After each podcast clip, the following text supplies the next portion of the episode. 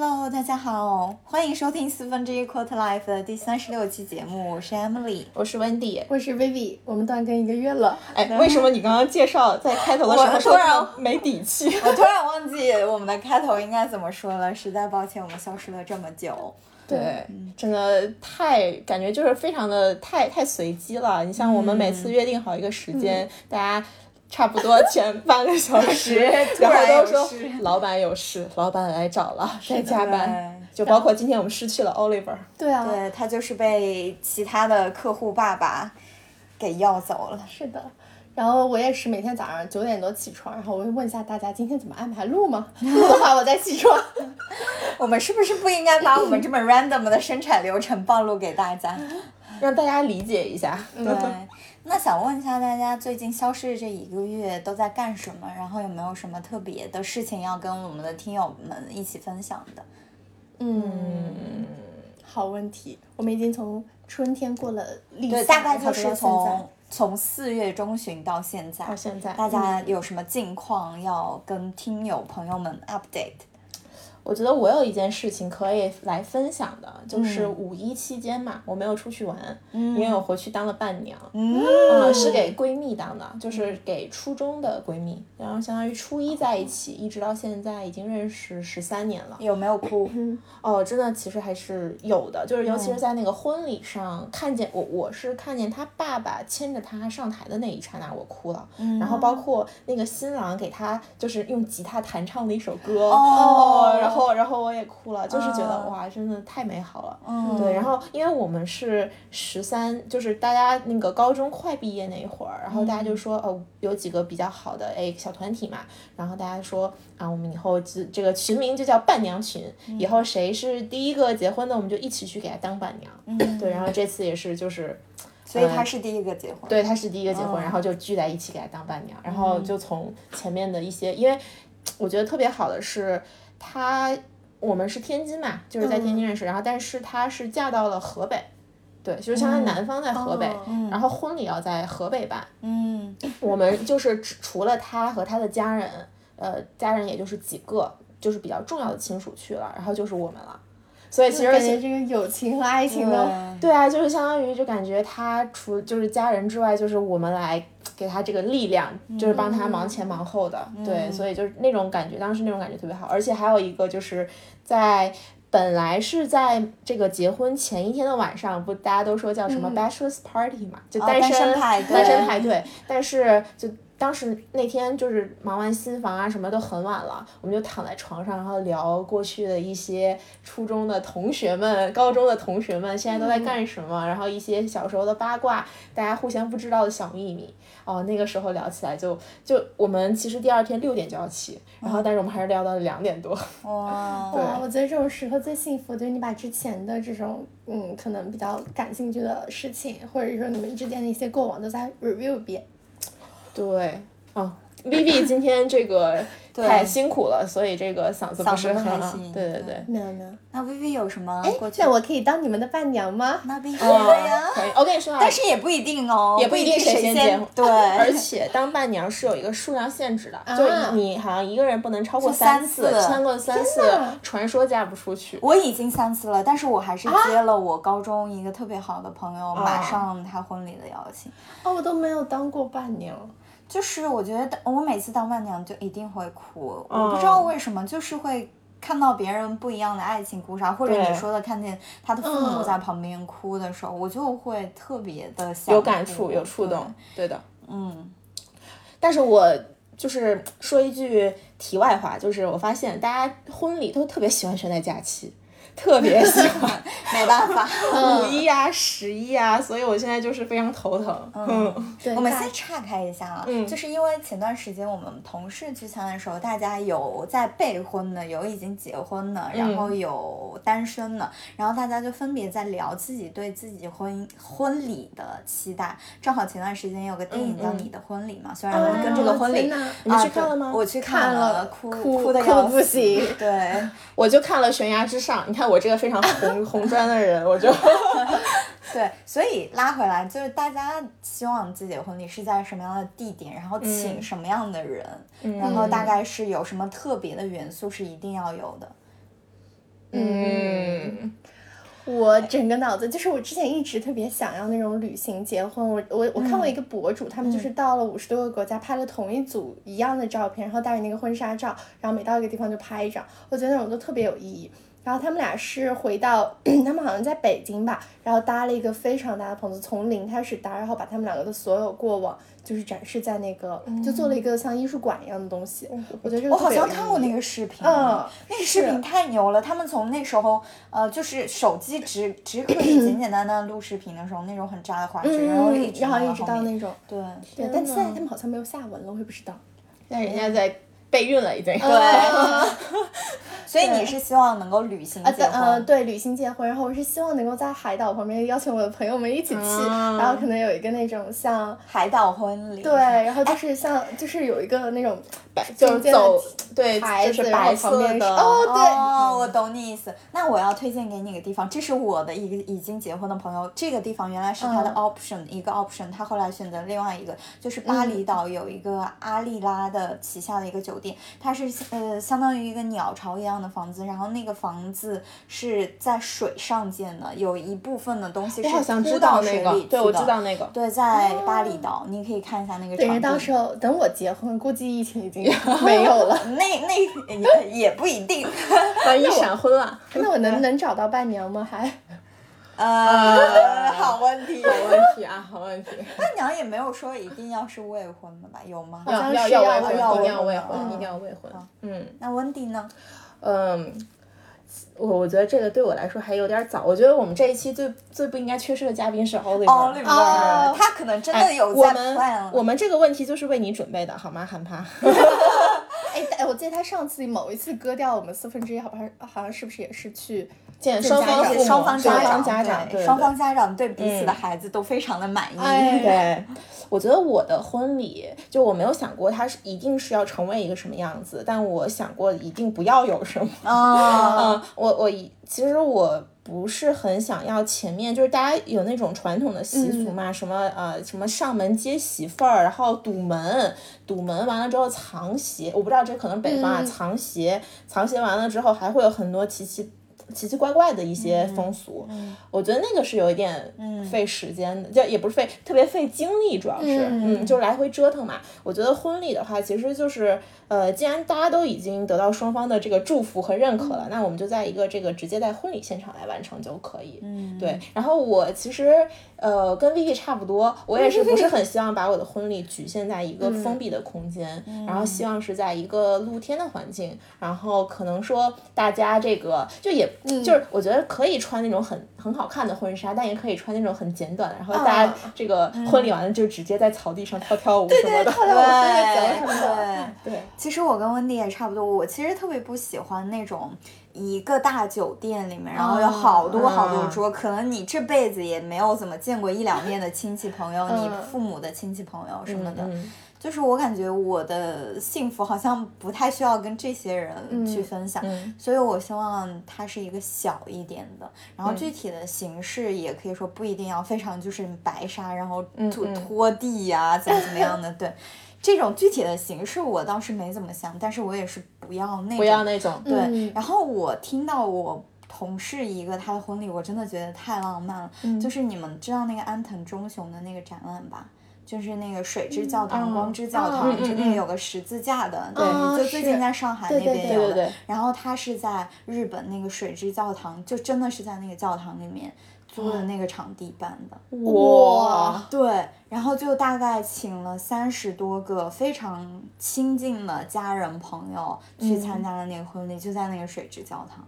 我跟你说，这个告诉我们什么？要么就结婚早结，你趁还能出国的时候；对，要么就是你再等一等吧。对。哎，但你们，我我觉得结婚前面还有几步嘛，好像是求婚，然后再要领证。我不知道你们对求婚或者像领证这种有没有什么？expectation，你觉得你说我们三个都没有经历过这个阶段的人聊什么？应该很怕来聊一聊。最近那个我们一个都一个认识很好的朋友，不是领证了？对对对对对。我我我我个人会觉得，就是领证可以先领嘛，对，然后婚礼可以就是一定肯肯定是可以 separate 出来的，对。然后，但我我也没想，我我我对我自己的规划至少是可能要。在两年之后再去考虑这个事情了。嗯，对我昨天也正好问了那个我们那个共同的好朋友，他他说他的心情就很像过山车，就刚开始特别紧张，然后结婚第一天感觉和以前好像有点不一样，但第二天开始就好像恢复到那种情侣状态了。嗯，对，这样挺好的。嗯，对。我好像也没有想过这种事情，因为我 也在我规划了两三年之后。嗯，对的。好，那我们抽回来这个结婚的一些事情啊，就是 Vivi 有什么事情给我们 update 吗？嗯，就是我昨天做了一个非常勇敢的决定，就之前嗯，就是我昨天提了离职，我可能要换下一份工作，然后就此处应有掌声，此处应有掌声。对我没有想到，怎么工作四个月就，怎么回事？然后就看到，就是你当。那个你离职了之后，你走，你在那个公司做，再继续做干活，或者你在走出那套办公楼的心情都是不一样，就是你非常的纠结，也没有说你提出来那一秒钟非常的释然，反而是还还是会有个石头压在你心里，嗯，对，就是说不出的那种感觉，就是没有之前预想的那种开心或者是释然，嗯嗯，对，但我觉得这种人生节点确实挺值得纪念，但我我我之前一直预想着我会可能换工作是在一个。因为你知道双鱼座嘛，可能会想很多那种比较大的场景，但就当这个事情真的发生，你会觉得它很平常。嗯，我觉得可能得当你真正就把你所有的东西收拾出走的那一刻，然后那一刻可能还要再缓一缓，之后会会觉得心情会有一些不一样。嗯嗯，对。而且做就是干活之后，你会发现其实。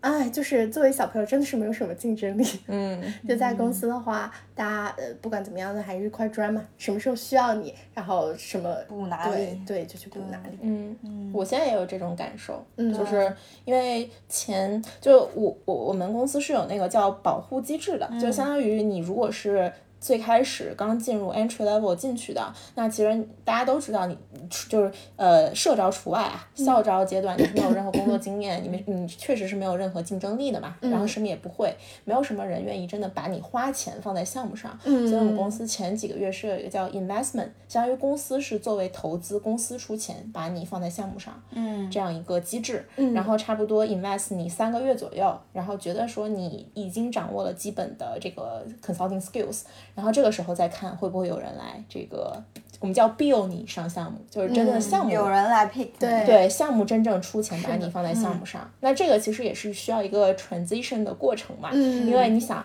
其实比如说你都是 associate，那你们的价格都是一样的，就不分你是第几个月，然后。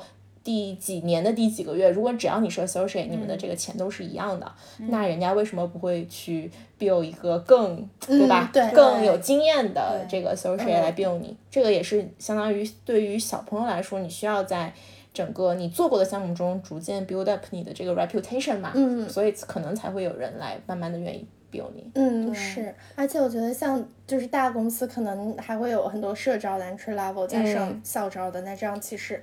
对，压力挺大的。对，其实微微这个问题就让我想到一个问题，就是虽然说没有人是这个世界离了谁都可以转，但是每个人在他所处的环境里，那个不可替代性的 level 还是不一样的。就比如说，嗯，像我我们公司的有一些同事，因为他的语言能力或者嗯。他的熟悉程度，他个人的不可替代性就非常高。但是，比如说像 entry level 啊，就像 Wendy 说的，我用你也是一样，我用一个可能更有经验的人也是一样。那你们会觉得这自己的这些不可替代性是要怎么去获得呢？嗯，我觉得还是第一点就是刚刚 Wendy 提到那个信任的过程。嗯，就我觉得就是。还是看你跟那个老板或者你的 team 有没有真的重用你，然后如果重用你的话，你又能有更多 responsibility 能够去，就是才能够找到自己的这种不可替代性。但如果没有这个发挥的机会，或者说没有这个之前第一步这种信任的建立的话，你很难去就把自己的长处展现出来。嗯，我对我觉得这个是 v i 说这个是很关键的一个方面，然后第二个方面是有一点运气的成分在的。那比如说，它其实是一个双向选择的过程嘛。那个你想上这个项目，然后也看说你和你同期的人当中。可能谁会有时间上这个项目，然后去做一个这样的一个比较。那如果你之前呃可能是有一些 reputation 在的，或者你在这个领域这个项目的这个类型上是有一定经验的，那你也可能会创造在你就是同期比较的人这些当中的一个不可替代性。嗯，对，而且运气还有就是我们这种项目制的，要是呃你在那个时间点你没有下下来，它其实也会有其他的人嘛，对，对，你就会错失。所以我觉得不可替代性，除了刚才说的运气啊，包括 reputation，我觉得更重要的是那个长板理论，就是。虽然每个人可能有短板，大家可能会说啊，我我要平均一点，这个木桶能装多少水是由这个短板决定。但是我认为在职场上，你可能要发挥自己的长板，就是你要把你的长板做到极致。比如说你是一个会第三种语言的人，那那这那这就是你的一个很强很强的一个不可替代性，或者是你非常非常擅长做一项什么样的 task，那。只要这个项目里有这个 task，大家会就就会首先想到你。所以说这个长板理论也是一个很重要。但是我觉得最恐怖的是我没有找到我自己很长的长板在哪里，所以这也是在一直去探索或者培养的过程中。嗯嗯，我觉得我们这种类型的工作可能分为两种比较偏向的特质吧，一种是做 client management 很好，就是会处理人际啊等等，然后就是嗯，可能 manage 客户、manage 小朋友这种 manager。另外一种是比较明显、非常 hands on 的老板或者那个 manager，他们就是所有的想好，你只要去 execution 就可以。对。但我觉得，嗯，其实我我我感觉像美丽姐啊，可能更就是你会在处理 soft skill 上面这些很有优势。嗯。但我我也有在想这个问题啊，你说一个人，你当你真的找到你的核心竞争力、你的长板之后，你会不会就局限在这个领域了？就是因为我在想说，比如说我们什么时候离开，嗯，这行业或者公司是一个比较好的 timing，嗯，像我们现在小朋友，可能你没有竞争力，但你什么都能做，嗯，但你到你生了之后，你可能就有了很竞争力，大家想到，呃，想到保险或者想到某一个 topic 就会想到你，嗯，那这样你是不是只能去某一个行业？然后那个行业是不是只能能不能承接出你的配合你的经验？嗯，这个也是一个很有意思的话题，就是大家都都在说。跳槽的 timing 很重要，那这个 timing 就是说我到底是在某一一个行业积累了一定一定的经验再去跳，我这时候可能在这个行业里有很高的机会或者很诱人的薪水，还是说我更加 plain 一张白纸的时候，我可能有更多的机会，但是与此同时薪水没那么高。嗯嗯，当然薇薇应该是选择了第一个，呃，第一种就是在比较初期的时候去跳，但是我个人呢，嗯是。稍微倾向于说，我在一个行业里 build up 起来一点我的这个 knowledge，或者之后再去跳。为什么呢？一个是这个时候跳的时候，你的这个选择其实是更广泛的。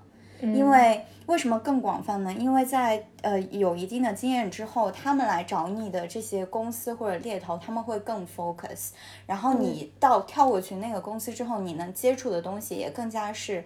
嗯，不是初级 level 的那种，嗯，大家谁都能来做的。然后第第二个原因就是，当你像我们咨询里说的 skill matrix 嘛，就是不同的 level、不同的 tenure，它会有不一样的要求。那可能随着我们工作年限的增长，大家会越来越从一些，比如说 hard skills 变成 knowledge 或者什么 client management 这里。所以说，等你到一定的年龄之后，你就积累了这个行业的 knowledge，而这个 knowledge 正好是市场所看重的，这时候就会有一个 match。所以我会觉得是稍微晚一点会比较好一点。嗯嗯，对，我觉得这 timing 呢，就其实就你们两个，我觉得就说的都。就是都 OK，就是可早可晚，对。但我我提供另外一种思路，那有些人他其实是对自己的这个仅限于他是对自己的职业规划路径非常非常明确，他可能知道说，就我有一个朋友啊，他是非常非常明确说啊，其实我不会在 consulting 做很久，那我未来一定会去一个什么什么什么样的，比如说 corporate 也好，或者是那个投后也好，对吧？我一定会去到这这个之间。那其实我可能会在我的很早期我就。跟这个公司里面的朋友人去聊，或者是跟猎头去聊，然后我会让他们一，就是会让他们一直帮我看这些 open 的位置，因为其实你即使规划好了一个很合适的 timing，但是如果这个时候对面没有坑，其实你也是很难跳进去的。所以那他其实就是。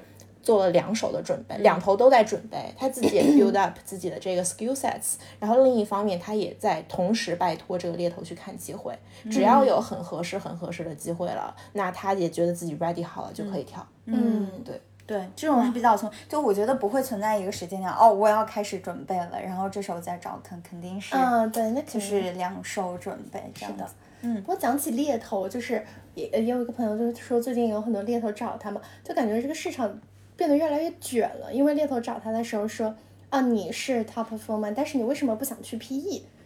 就是就他会说，嗯，就以以往 top performer 可能都会去 PE，那你如果不想去，你把你们的 top performer 推荐给我，这种感觉，就感觉越来越卷，把这个市场搞得有点。这个猎头我是觉得这个猎头好情商好低啊，猎头不太行。对，就觉得就觉得很迷惑，而且现在，嗯，你说，嗯，就是就是刚刚提到那个问题嘛，我们有没有什么核心竞争力？人又那么多，大家可能想去的方向有某些方面都是比较相近的。嗯嗯。所以说，其实就是对面的选择也很重要嘛。就除了我们自己的选择，那对面它也是一个双向选择这样的过程。那他这个职位能空出来的时机和他想要找的那个 candidates，就是跟你是不是能 match 上，跟你能跳出来的时间是不是能 match 上。嗯，对，所以我，哎，我觉得我就是工作以后越来越信玄学了。就是 我觉得，我觉得运气，运气是一件很重要的事。是的，是的，这个真的是。嗯，哎，你说我们这种可能碰到的项目类型就非常的有，嗯，有这种玄学的成分。就你在那个 timing 能不能遇到一个正好开的，你想要去做的项目，真的有没有 ready 的团队？是的。然后说到玄学，正好我也跟大家 update 一下我最近的进展。我五一不是去了那个万宁去度假嘛？然后有一个很很有意思、很玄学的事情，就是我男朋友的妈妈是，他有一个朋友是那种比较会算这种东西的，对。然后他他他就我男朋友跟跟我说，他算的如何如何准，就是算他的命。我就说，要么也请阿姨帮我算一下。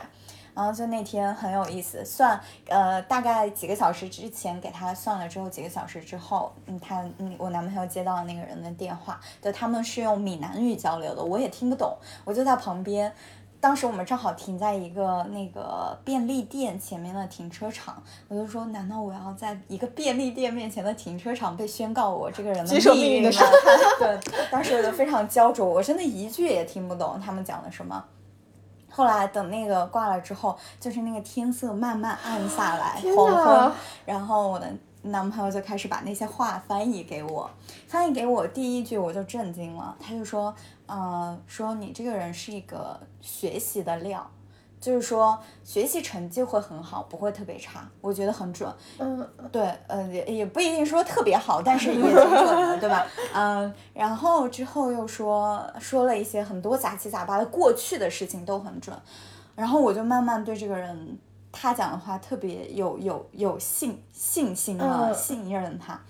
然后，呃，这里要添加一个背景啊，就是我其实拿到驾照已经已经很久了嘛，我就是想趁着去海南旅行的时候人少的时候去练车。那天晚上正好说我们到那个便利店买完东西之后，让我开车回去。然后结果那个那个人就是，呃，那个人就继续说，然后就我男朋友就继续说，他说最近两年的话，可能运势有一些波动，切记不要开车。哦。然后我就不敢开车了。他说最近两年内都不要开车，就是我本来当天真的就想开回酒店去学车的，就是那个他。所以你在这之前都没有开？我之前都没有开，之前就各种各样的原因，比如说那天太晚了，夜路啊，或者是那个路上有很多那个，哎呀，有点很很多电瓶车，对，很多电瓶车啊什么的。后来我就说，我本来想练的，后来我男朋友说，我们还是找一个那个。比较好的路况啊，怎么样的练？就那天正好就是黄昏嘛，觉得还不错。然后车上路上也没什么人，没什么车，就准备买买个水，就我回去就开回去。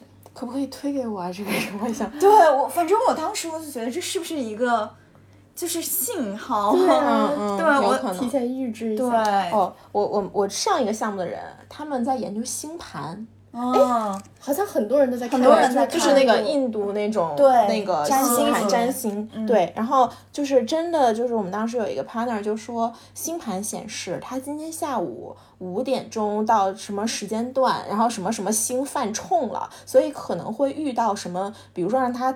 可能会让他生气的事情，这个生气有可能就是他他那个生气分为两种，一种是你对别人生气，因为别人做的不好，对吧？然后另外一种是上头给你压任务，然后你觉得这个任务就是你可能这个太急了，你自己生对上头生气。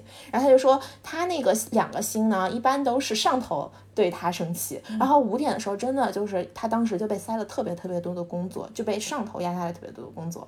然后就就真的就很准，对。然后他当时就跟我们说，这这个时间段呢，尽量大家不要跟我说话，然后我怕就是情绪会影响到你们。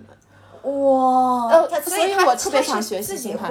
对他，他是之前专门去学了这个东西，就花就真的上课去学，然后自己是吗？对对对，我也想学了。我也是，我觉得这种你能自己预知，然后也给别人。但就是这件事情，我觉得就在于你自己的心理承受能力有多强。就如果你真的信他了之后，他告诉你，你接下来可能说几年内是一星运势，你觉得你会怎么想呢？哎，就像我在浅草寺，我抽了我连我抽了第一个是熊，然后我不服气，我又抽了还是凶，然后嗯，我就想算了算了。对，就是这种，我会觉得会有那种叫什么效应，就是如果一开始告诉一个人，就在你很小的时候告诉你，你就不能当科学家，那你以后真的会。给自己传输哦，我真的不适合当科学家。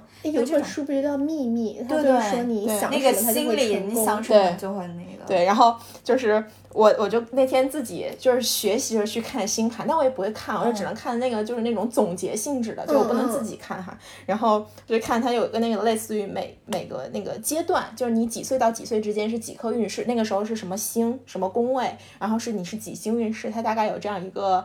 就初步的非常简单的，然后我就看说，我马上就是从五月十号，就是刚刚过去这一第一周一，然后我是就未来开启两年的五星运势，哇，恭喜恭喜，对我就信了啊，好的事情我就信了。然后这个很玄学的是，我本来五因为五一那周不请假了嘛，然后就为了等一个项目，就跟老板也说好了上，因为是第一个项目的老板带我上，然后说能上那个项目是五月六号上。然后结果五月六就是五月五号了，他就还说那个项目的这个我的 starting day 没有确定。然后我五月六号到八号就做 BD 了。然后这个时候相当于你只能从五月十号开始上。嗯，就我觉得那个 timing 就就很哦哦，就就很就很悬啊，就到那个。时间点一天哦天呐，推荐给我，我要去算了。对对对，然后 但是我觉得更但我就往后看，我就发现我。呃，五十岁 是一星运势，我当时，然后当时我就找了别的女，就是女生一起看，发现都是乙星，我就想说我们是不是都更年期那个时候 啊？那我们等一下也可以看，可以看一看，可以看一看，对，对，我觉得就是。发现这些事情有的时候还挺好玩的，会给自己一些心理的暗示。对，我会觉得就是我希望能有一个人啊，就是我相信他之后，他会告诉我一些，比如说你将在二十七岁之后腾飞，然后这样我会给自己一个那个积极的心理暗示。对对。就像之前不是，好像你给我推过一个算看手相的，我觉得那个也挺准的。公明先生，越来越想看了，越来越想看。公明先，我找公明先生看过手相，还在我的微信里。哎，我觉得他讲的还挺准的，所以我就觉得这种玄学那种还是对，毕竟是那么长时间的，包括那个占星学也是从很古老的星盘说是很挺准的，而且是印度那边流传下来一种看占星的方法，我们可以有有有机会的话可以学一学。我们一起报我们可以，它那个星盘真的很复杂，就是那个一个圆圈，然后好多个这个维度，好多角度，对，好角度，什么外盘内盘，对对对，然后什么太阳宫，然后月亮宫，对，月亮宫，然后金星、水星、火星犯冲啊什么的。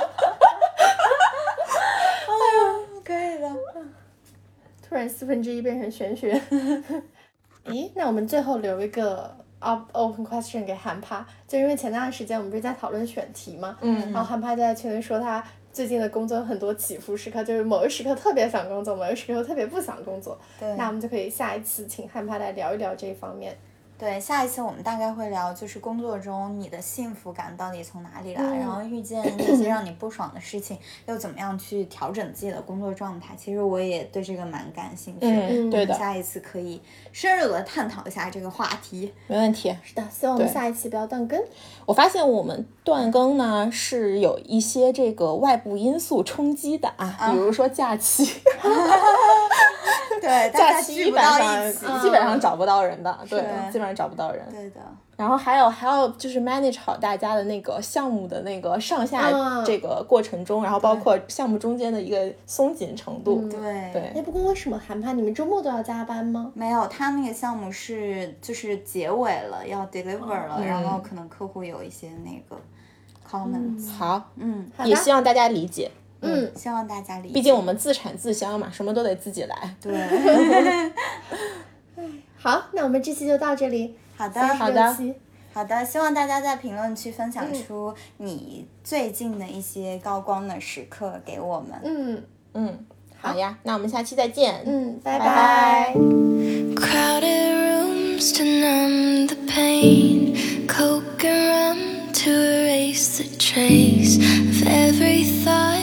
you had